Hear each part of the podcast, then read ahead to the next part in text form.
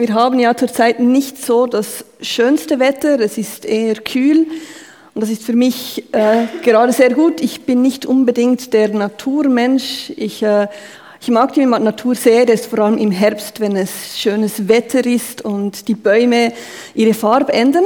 Dann finde ich das sehr faszinierend. Aber ich genieße es lieber ähm, aus dem Auto, wenn ich zur Arbeit fahre oder im Zug. Ich bin letzte Woche auf den Beatenberg gefahren und es war wunderschön im Zug zu sitzen, in der Wärme, im Trockenen und die Berge zu bestaunen.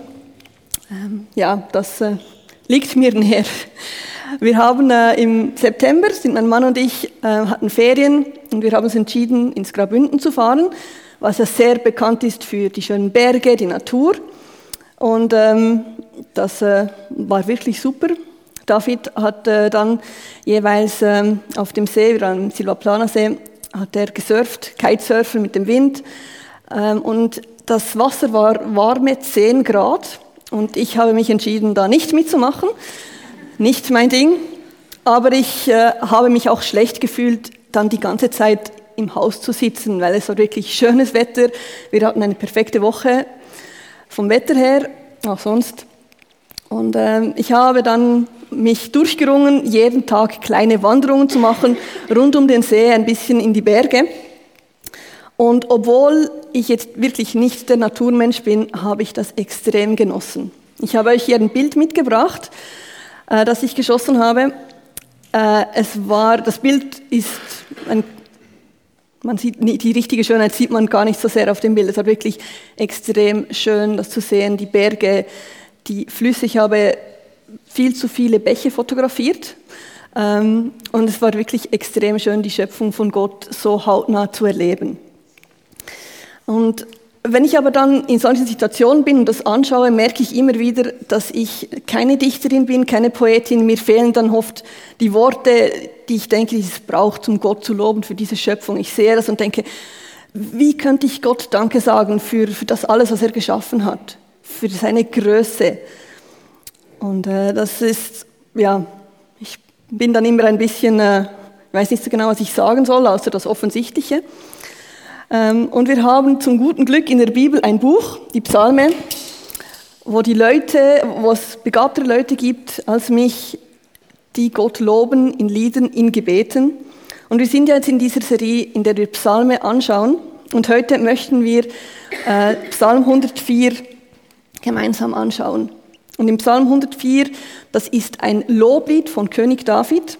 Und man könnte es als Lob auf Gottes Schöpfung übertiteln. Aber David ähm, ist eben, war begabter als ich und zählt nicht einfach nur auf, Gott, du hast einen schönen Berg gemacht, einen schönen See, schöne Wiesen, sondern er baut dieses Loblied, diesen Psalm baut er ganz kunstvoll auf. Und es ist wirklich faszinierend, das zu lesen, denn David sieht sich die Schöpfung an und er schaut, er baut sein Lob dann in diesem Psalm so auf, dass es den Schöpfungsbericht widerspiegelt.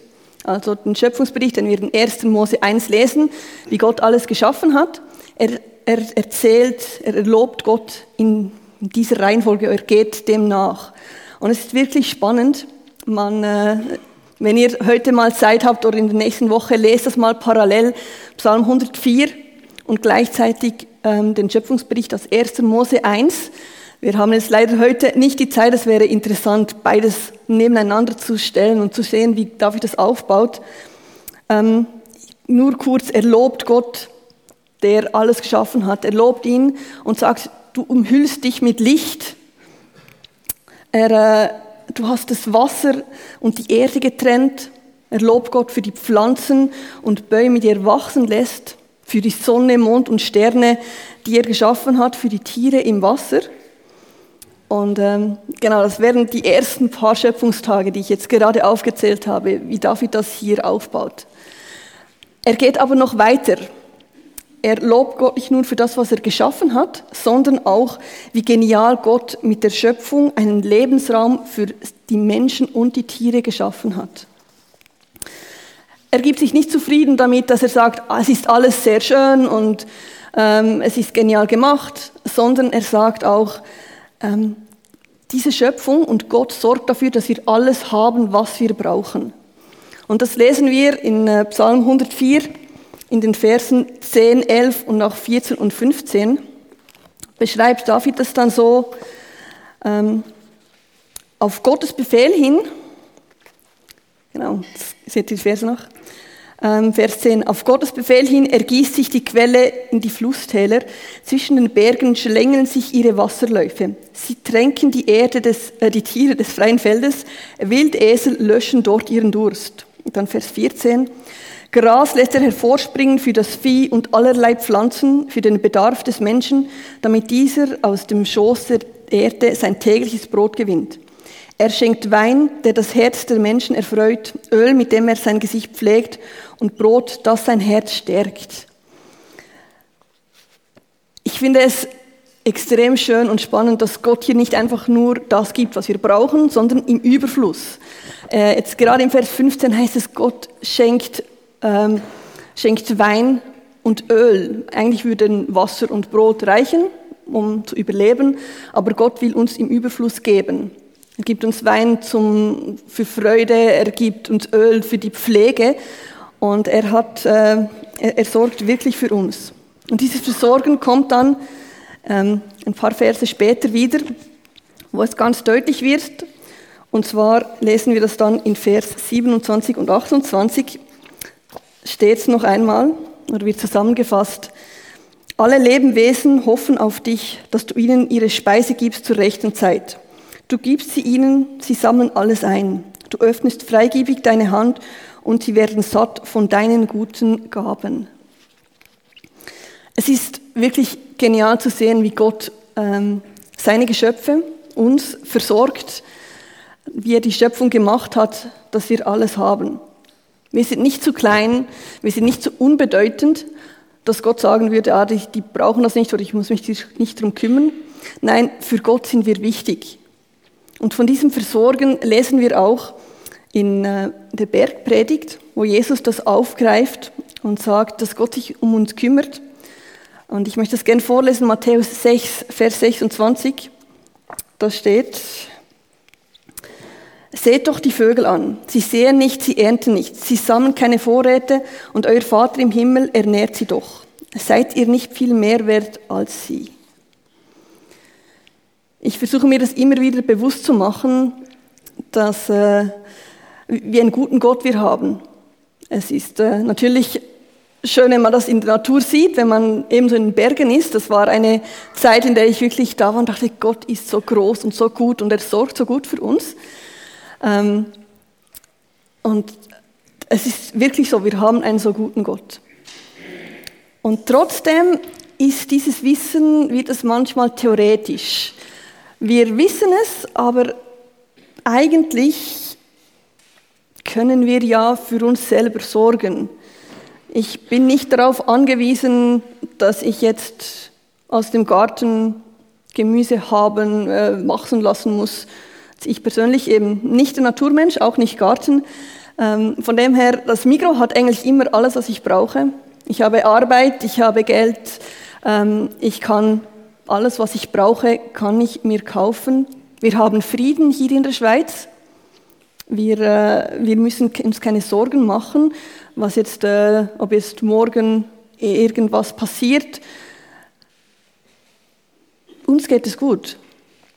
Und in dieser Zeit vergessen wir immer wieder, dass wir Gott eigentlich wirklich brauchen. Wir vergessen, wie gut er uns versorgt, wie gut er zu uns ist. Und ähm, wir möchten jetzt gerne eine, genau, ein Interview machen mit Esther und Andreas. Ihr dürft schon mal hochkommen. Denn äh, sie haben das erlebt, so äh, diese Versorgung von Gott, wie er äh, versorgt hat in Zeiten, in denen wir eben nicht unbedingt jetzt in, äh, in der Kontrolle sind. Diese Zeiten gibt es immer wieder und ich freue mich, dass ihr hier seid und jetzt wechselt ihr auf Schweizerdeutsch. Genau, schön seid ihr hier. Das Thema ist Gott versorgt und wir haben äh, schon ein bisschen darüber geredet in den letzten Wochen. Es ist etwas, äh, wo wir häufig so ein bisschen versorgen, wo wir so ein bisschen als natürlich haben und uns geht es gut. Wir kommen dann nachher dazu, äh, wie ihr es erlebt habt, wenn eben nachher Situationen sind, wo, wir, wo es nicht mehr unserer Kontrolle ist. Aber zuerst vielleicht kurz, die meisten kennen euch sehr wahrscheinlich, aber stellt euch doch gleich kurz vor, äh, wer ihr seid. Genau, wir sind Destro und Andreas Engel, wohnen in Sujet, sind 17 Jahre verheiratet und haben drei Buben. Der im weißen T-Shirt ist der Janik, der auf dem Baum der Michi, 13, der Janik ist 11 und der Manuel, der ist 15, unser ältester. Und das ist der, der Trisomie 21, das Down-Syndrom hat. Genau. Ihr habt beide ähm, schon sehr viel erlebt. Ähm, ich kenne euch, glaube auch schon, so, ich kann mich fast nicht mehr erinnern, wo, ihr nicht hier waren. Es, ist, es sagt ein wie alt, dass wir beide sind. genau. Äh, und ich habe schon gesagt, heute Morgen geht es um Gottes Versorgen. Und äh, du hast erwähnt, dass der Manuel ist mit Trisomie 21 auf die Welt gekommen ähm, Ich nehme an, ein paar von euch hier und ich kann mich auch noch erinnern an die Zeit, wo, das, äh, wo er auf die Welt ist gekommen. Ähm, genau, ist eigentlich noch ein bisschen mehr ringsum passiert. Ähm, wie war das für euch gewesen, die Zeit vor der Geburt und nachher auch die Geburt selber von Manuel? Ja, ähm, es, äh, ich war zu einjährigen Zwillingen schwanger gewesen. Äh, es war immer mein allergrößter Wunsch gewesen, als mir das der Gynäkologe gesagt hat, habe ich gejubelt und habe gedacht, yes, so cool.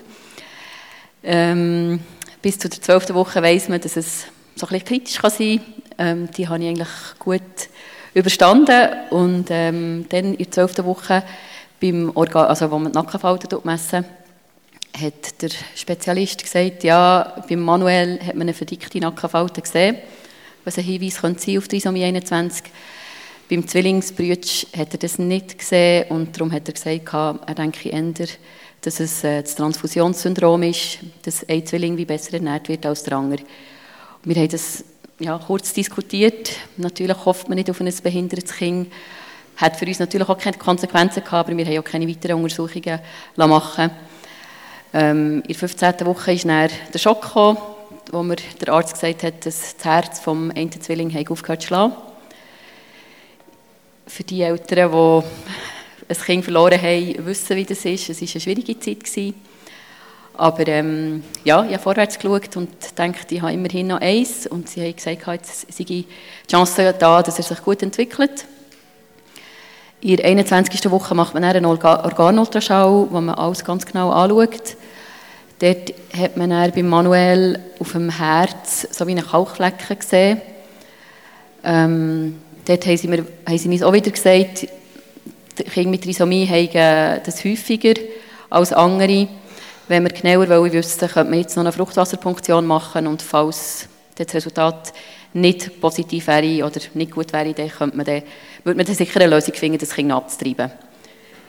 Ist für uns natürlich auch dort nicht in Frage gekommen und ich habe einfach immer gehofft und gedacht, ja, es kommt schon gut. Ab der 25. Woche habe ich aber dann ein mehr schlechtes Gefühl bekommen, habe immer das Gefühl gehabt, ich spüre irgendwie weniger hat der Gynäkologe darauf angesprochen. Er hat dann gesagt, nein, nein, es ist alles gut. Ähm, er hatte halt einen schwierigen Start. Gehabt. Nachher in ähm, 29. Woche, war am Sonntag, habe ich mit einer Mami geredet, die dann zum dritten schwanger war und hat dann gesagt, sie hat mich mega ermutigt und gesagt, Esther, los auf dein Bauchgefühl, melde dich nochmal beim Arzt und geh es zeigen. Und das habe ich dann gemacht. Ähm, konnte dann vorbeigehen und auch dort zuerst hat er mich nicht wirklich ernst genommen. Aber dann so ein bisschen auf mein Insistieren hat er gesagt, also ist gut, ich schaue noch die Nabelschnurdenblutung an und hat dann gesagt, oh ja, es ist nicht gut, er tut mich am anderen Tag zum Spezialist. Ich war mega froh, dass der Endo dann, das war Mittwoch, ähm, mitgekommen. Ich dachte, er wird mir dann sagen, ja, einfach ein bisschen reduzieren mit Arbeiten. Ähm, dem war nicht so. Er hat gesagt, euer Kind pfeift aus dem letzten Loch. Es könnte sein, dass es heute Nachmittag tot ist. Bumm, ähm, ja, das war so, gewesen, dass wir heisig packen und am Nachmittag im Frauenspital sind gelandet. Genau, ähm, dann ist noch, der Spezialist hat noch eine Punktion gemacht ähm, und das haben wir wie müssen, weil ähm, vielleicht als Hintergrund, wenn es eine Trisomie 13 oder 18 ist, dann, dann macht eigentlich Medizin nichts, weil die Kinder haben wie keine Überlebenschance oder nur eine ganz kurzzeitige wenn es gesund ist, macht man sowieso alles. Und dann gibt es so den Fall Trisomie 21, oder? Und dort ist so ein bisschen ein Abwägen, weil äh, ja, es gibt Fälle, wo es nicht wahnsinnig sinnvoll ist, dass man, dass man alles macht. Also, äh, ja, weil es schwerwiegende ähm, Behinderungen kann haben und es gibt Fälle, wo man sagt, ja, das ist eigentlich praktisch nur die Isomie und dann, dann äh, kann man die, den Eingriff machen. Und wir dann äh, lungenreife Spritzen von Manuel, bevor das man den Kaiserschnitt macht. Das ist noch wichtig, dass, dass er bessere Chancen hat. Und dann haben wir 24 Stunden Zeit gehabt. Und dort sind wir nachher, haben wir Zeit gehabt für uns und dann sind wir raus in den Garten vom Spital und wirklich, ich glaube, mit sehr ehrlichem Herz sind wir dort einfach gefragt, Gott gebeten, was ist richtig, oder? Weil das ist eine ethisch unglaublich schwierige Frage, für mich völlig unmöglich zu beantworten. Ähm, und dort habe ich es mega stark gespürt. Ähm, nachher, weil ich nicht haben müssen entscheiden, also nach diesen 24 Stunden hat er gesagt, so, der Zeitpunkt ist nachher, wir machen den Eingriff und ähm, das Resultat ist nicht da von dieser Punktion. Und das habe ich mega stark gespürt. Äh, Gott hat mir wie die Entscheidung abgenommen. Und ja, das ist für mich ein mega starker Moment gewesen. und gleichzeitig habe ich gewusst, es stimmt etwas nicht, weil mir Gott die Entscheidung eben hat abgenommen und das war so, gewesen, ähm, 10 war der Kaiserschnitt und man hat sofort gemerkt, Manuel geht es viel besser, als sie gedacht haben. Und der Bub soll leben und will leben. Aber ähm, vier, glaube ich, Name, ist dann die definitive Diagnose gekommen, äh, Trisomie 21. Genau, ihr seid nachher, wir sehen hier ein Foto, zehn Wochen lang auf der Intensivstation gewesen. Sechs Wochen davon ist es äh, kritisch gewesen, wo wir nicht genau gewusst haben, was wird passieren. Ähm, ja, ich glaube noch ein zweites Bild, und man sieht, wie klein das er ist, war. Das äh, wäre der Thomas immer von dir. Ja, ist genau. Wie ist es euch die zehn Wochen? Äh, wie habt ihr da Gott erlebt? Wie ist es euch da gegangen? Ja, unser Bub war 920 Gramm schwer. Ähm, sie, wir haben es nachher erfahren von der Leiterin der Neonatologie, dass sie ihm eigentlich keine Chance gegeben. Sie hat uns am Abend noch über die Neonatologie geführt und ähm, ist dann in die Ferien und zwei Wochen später ist sie gekommen und an die Isolette gestanden und hat gesagt, sie jetzt das Wunderkind schauen. Und dann habe ich gesagt, warum Wunderkind? Dann hat sie gesagt, ja, sie hätte das nicht dürfen sagen, aber ähm, die Ärzte haben ihm eigentlich alle keine Chance gegeben. Und jetzt hat sie gehört, dass er noch lebt. Ist für uns einerseits schön gewesen, für mich persönlich, der sehr freiheitsliebend ist, ähm, ein mega Schock. Ein behindertes Kind, ähm, ich war 30 gewesen, meine Schwester ist in der Wehe gelegen, hat ein gesundes Kind bekommen, zwei Tage später. Ähm, ja, ich habe irgendwo das Gefühl gehabt, das kann nicht sein, dass ich jetzt bis an mein Lebensende zu einem Kind ausschauen das nicht so selbstständig wird sein. Und zusätzlich ist dann noch zwei Tage später, ähm, hat er noch eine Operation über sich gehen. Sie haben nach dem ersten Tag gemerkt, dass es ihm ähm, nicht gut geht, dass er Schmerzen hat. Sie es nicht so können einschätzen, haben auf einen Darmverschluss getippt. Ähm, Frühgeburtler haben das sehr häufig, wenn sie schon Muttermilch bekommen. Also ich habe Milch abgepumpt und sie haben ihm meine Milch gegeben, 1 Milliliter pro Stunde. Und ähm, für uns ist dann schon noch wieder eine Welt zusammengefallen. Ich habe das Gefühl, kann ich jetzt das auch noch auf alle suchen. Und ähm, ich, habe, ich habe schon ein bisschen mit Gott gehadert, muss ich ehrlich sagen. Ich habe relativ lange Zeit gebraucht, bis ich dort mich wirklich zu einem Ja durchringen konnte. Und ähm, ja, was kommt jetzt der Bub mit einem künstlichen Darmausgang wieder aus dem Obst zurück? Ähm, was muss der noch alles über sich gehen? Er hatte eine Hirnblutung gehabt. Ähm, das haben sie uns bestätigt. Es ist relativ häufig, dass Frühgeburtli eine Hirnblutung haben. Sie haben einfach gesagt, es ist in rechter Hirnhälfte. Sie können uns nicht sagen, was das für einen Einfluss wird haben. Und dann ist die, ja, die Operation angestanden. Ähm, wir haben bibbert, banget, gerannt, bettet. Und dann ist die Ärztin gerufen und gesagt, sie kommen mit uns auf Tipps über. Ähm, sie, sie wollen uns einfach vorwarnen, sie haben gehört, dass sie etwas erleben. Und das tue ich nicht gut. Und dann waren wir dann und ähm, haben gewartet und plötzlich ist der Endo ans Telefon gerufen worden. Der Chirurg hat nur telefonisch mit ihm geredet, weil er dann eine weitere Operation hat müssen. Er hat gesagt, es sei alles gut gegangen.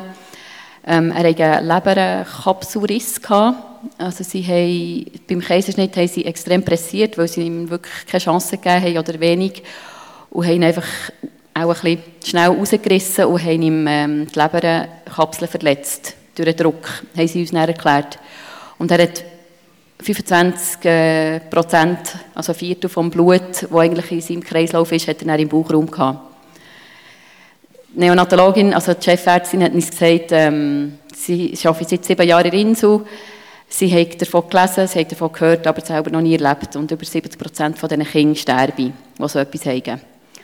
Und der Manuel hat wieder erlebt, überlebt. Und in dieser Zeit, drin, ähm, durch diesen Tag durch, ist mir einfach nonstop das Lied durch den Kopf, «Be still and know that I am God». Also seid still und erkennt, dass ich Gott bin. «I am the Lord that healeth thee». Ich bin der Gott, der dich heilt. Und «In thee, O Lord, do I put my trust». In dich, Gott, tue ich mein Vertrauen setzen. Und das hat uns an die Ruhe gebracht, klar mit Ups und Downs, aber ähm, ja, auch die sechs Wochen, was ich so ein bisschen gesagt habe, die kritisch könnten sein es ist, ähm, er hat sich extrem gut entwickelt. Wir haben Unterstützung von Freunden, von hier, von unserer Familie, von Geschwistern. Und ähm, ich bin schlussendlich hinterher mega froh gewesen, dass es unser erstes Kind war. Ich habe meine Zeit wirklich voll Manuel widmen habe mich nicht aufteilen zwischen einem Kind, das vielleicht daheim ist. Auch wenn es happig war, so die erste Schwangerschaft ist halt mega speziell für die, die älter sind. Ähm, ja, und wir hatten so die Vorstellung, wie das wird sein und es ist einfach 100% anders rausgekommen, als dass, ich mir das vorgestellt habe.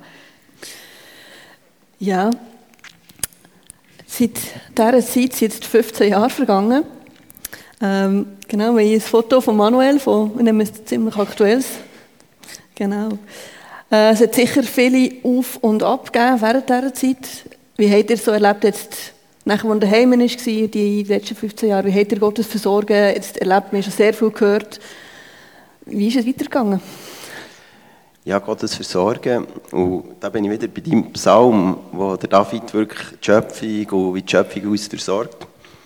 Ich glaube, Gottes ähm, Erfindungen oder Institutionen, die versorgen uns eben auch. Also Stichwort Familie ist ja auch seine Erfindung. Mhm. Und wir haben eine sehr starke ähm, Unterstützung und Versorgung durch die Familie, also unsere Eltern, unsere Geschwister.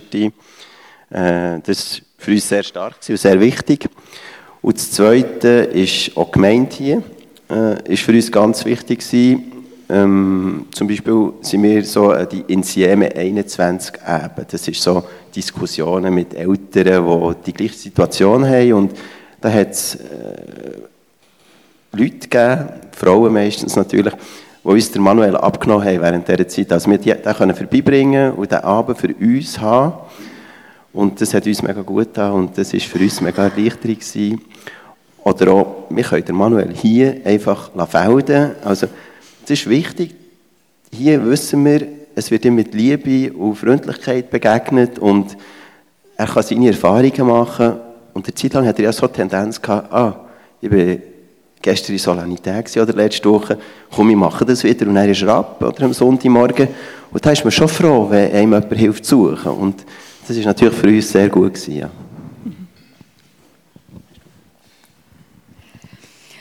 Ja, also wir haben, in Insel haben sie uns dann gesagt, das Beste, was ihr eurem Kind könnt bieten könnt, sind Geschwister. Sie wissen, dass das vielleicht nicht der richtige Zeitpunkt ist, aber ähm, das ist einfach so. Und ist klar, wir haben uns natürlich eine Familie gewünscht, wir haben uns Geschwister gewünscht für Manuel, aber vielleicht versteht ihr, es war einfach äh, ja, mit Angst verbunden gewesen, mit äh, Fragen. Ich habe mega mehr gezweifelt als Mutter, als Frau irgendwie, bin ich überhaupt fähig, ein gesundes, normales Kind auf die Welt zu bringen. Und der Fritz und Ruth Schönholzer haben uns getraut. Und wir haben das Gespräch mit ihnen gesucht und haben konkret auch für uns gebeten, dass wir die Angst wie ablegen können. Und wie ihr jetzt gesehen habt und die, die uns kennen, wir haben zwei Jungs bekommen, ähm, die voll im Leben stehen und Manuel eine mega coole Unterstützung sind. Das ist sicher ähm, dort noch, wo wir wirklich Gottes Liebe und Fürsorge haben dürfen erfahren der Manuel ist mit mega guter Gesundheit gesegnet. Wir sind extrem happy, dass er keinen Herzfehler hat. Er hat sich ähm, wirklich gut entwickelt. Ähm, ja, eigentlich, wir waren sonst nie mehr im Spital gewesen, wegen irgendetwas. Therapien sind eigentlich, wir haben immer zur rechten Zeit die richtigen Leute bekommen. Er hat früher Zeit gebraucht, er hat Logo gebraucht, er hat Ergo gebraucht. Es war nicht einfach, gewesen, es, ist, es hat sehr viel Zeit gebraucht. Die, die uns kennen, wissen, dass er bis 8 Uhr nur pürierte Sachen gegessen hat. Ich habe immer mein Brei mitgenommen, wenn wir eingeladen wurden. Es war schwierig, aber auch dort, wo ich einfach wirklich bis zum Oberst nicht mehr mögen und denkt, ich gebe das Kind irgendwo ab, dass sie dem lernen essen. Ich habe früher Erzieherin gesagt, ah, ich kenne eine in Wünnewil und so. Und dann bin ich zweimal in Woche während zwei Jahren auf das Wünnewil gefahren und da haben wir so eine Essenstherapie können machen und er ist wieder normal, oder sagen wir fast zu 90 Prozent. Die guten Sachen hat er entdeckt. Auch mit den Windeln ist klar, er hat erst, also ja, er ist der, der am längsten die Windeln hatte, aber auch dort, wo mir mal jemand gesagt hat, ja, jetzt hast du drei Windeln, wo der Janik ist auf die Welt gekommen ist drei Tage später der Michi trocken gewesen. Und, äh, ja, oder Manuel ist trocken geworden. Also, wir haben wirklich immer wieder Kraft bekommen in diesen Zeiten, in wo wir es gebraucht haben und auch Unterstützung. Schön. Jetzt äh, kommen wir zum Schluss und wenn noch kurz in die Zukunft schauen. Ähm, wie, äh, wie schaut ihr in die Zukunft? Wie, wie geht es euch, wenn ihr daran denkt, wie es weiterläuft für euch und eure Familie? Ja, jetzt im Hinblick auf Manuel, es gibt natürlich viele offene Fragen. Er ist 15, Berufswahl, findet er sein Plätzchen, das ihm entspricht, wo halt ja, spezielle Bedürfnisse muss erfüllen muss. Und wie selbstständig kann er leben, was passiert, wenn wir alt werden. Das sind natürlich Fragen, die überhaupt nicht klar sind. Und, ja. Ich schaue gleich mit Zuversicht in die Zukunft, weil Gott hat ja versprochen, dass er uns wird versorgen wird, aber er hat nicht nur versprochen, uns das versprochen. Eigentlich gilt sein Versprechen natürlich an Manuel. Und darum, äh, ja, ich habe nicht die alleinige Verantwortung. Also, ich, ich habe keinen Stress in dem Sinn, was die Zukunft angeht. Schön. Danke vielmals, dass ihr äh, uns äh, teilhaben an eurem Leben. Ähm, genau, wir... Äh, Sie kommen zum Ende von diesem äh, Interview. Merci vielmals, hat er das gemacht.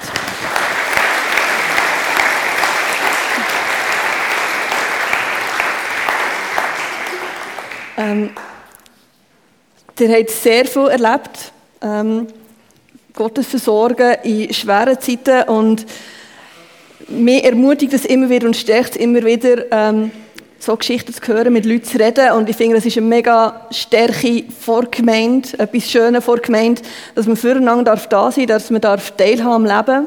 Wenn etwas Schwieriges ist, dass man füreinander darf da sein. Wenn eben etwas Schönes ist, dass man darf Freude haben und dass man darf ermutigt werden Und äh, ich bin sehr ermutigt durch die Geschichte. Ich kenne mich schon länger und auch wie zu sehen und zu hören, wie Gott sorgt, dass man das Sachen kann Gott abgeben kann und kann ihm ähm, sagen, hey, ich kann nicht mehr, mach du, du hast gesagt, du sorgst für uns, du hast die Welt so wunderbar gemacht und, und du hast schon mehr gemacht und du weißt, was ich brauche. Es ist so genial zu wissen, dass wir einen Gott haben, der für uns sorgt und uns das gibt, was wir brauchen. Das ist wirklich einfach, einfach super. Wir möchten jetzt einen kurzen Moment vor Stille haben, wo wir wirklich dürfen auch in Verbindung treten mit Gott dürfen äh, mit ihm reden, vielleicht ihm etwas ablegen, was uns jetzt gerade belastet, äh, ihm Danke sagen, ähm, ihn loben, jede Phrase, die er möchte, wie es euch gerade geht. Und äh, anschließend werden wir äh, Lobpreiszeit haben, werden starten mit dem Lied Still, das wir auch schon letzte Woche gesungen haben. Genau, und dort nachher mit Liedern Gott noch loben und zu ihm kommen. Ich möchte die Stille ähm, einleiten mit ähm, die Verse aus Psalm 62, Vers 6 und 7. Bei Gott allein, allein soll meine Seele Ruhe finden. Von ihm, von ihm kommt meine Hoffnung. Er allein ist mein Fels und meine Rettung. Ja, er ist meine sichere Festung. Dank seiner Hilfe werde ich nicht zu Fall kommen.